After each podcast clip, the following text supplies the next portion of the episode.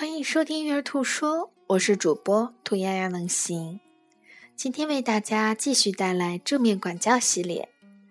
既然我们知道了错误目的，那么如何对孩子的错误目的进行有效的鼓励方式呢？第一类，寻求过度关注的孩子，我们应该怎么鼓励呢？我们要把孩子引向建设性的行为，如。在家里给孩子一项针对大人有帮助的任务，比如给孩子一个秒表，你打电话的时候让孩子替你来计时。第二，做孩子意料不到的事儿，一个满怀的拥抱常常很有效。第三，设定特别时光的时间表，陪孩子半小时，然后再去处理工作。第四，用会心的一笑让孩子明白你不会纠缠于此，然后说。我期待六点钟的特别时光。第五，约定一些无言的信号，把手放在胸口上，代表我爱你；右手捂住耳朵，表示等孩子不哼唧了，你就会听他讲话。第七，避免给孩子特别的服饰。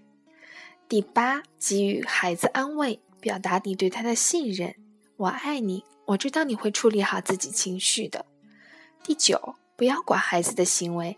要以关切的方式把手放在孩子肩膀上，继续你和孩子的对话，不管孩子的行为，而不是不管孩子哦。在大家都愉快的时候，花时间训练孩子，用角色扮演来向孩子演示其他的方式，比如说用语言，而不是哼哼唧唧的。还有一种方式就是闭上嘴，采取行动，比如说。不要哄劝孩子了，从沙发里站起来，拉住孩子的手，把他带到洗漱间去刷牙。你不妨挠挠他的胳肢窝，既保持你的既态度坚定，又能增添点乐趣。最后一点也是很重要的一点，就是说出你的爱和关怀。